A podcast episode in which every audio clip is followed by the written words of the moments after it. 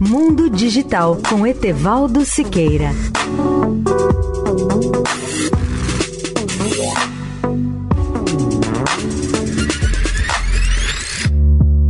Olá, ouvinte da Eldorado.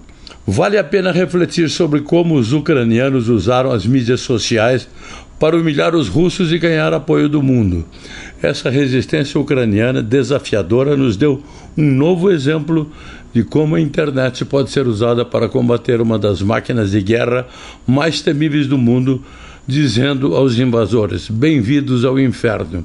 Ucranianos e seus apoiadores usaram as mídias sociais para ferir, menosprezar e humilhar os russos, buscando elevar o ânimo dos cidadãos e enfraquecer o moral dos invasores durante a guerra mais acessível da história pela internet. Uma enxurrada de vídeos em tempo real no Facebook, Telegram, TikTok e Twitter acabou por anular a propaganda do Kremlin e colocar o mundo ao lado da Ucrânia, que luta para defender sua democracia diante de um gigante militar. A nova mídia também potencialmente salvou vidas, pois os ucranianos correram para disseminar suas estratégias defensivas, traçar rotas de fuga e documentar a brutalidade de um confronto violento.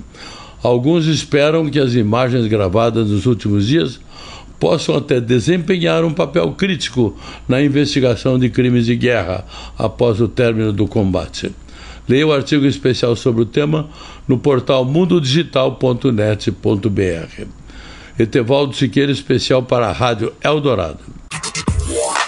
Mundo Digital com Etevaldo Siqueira.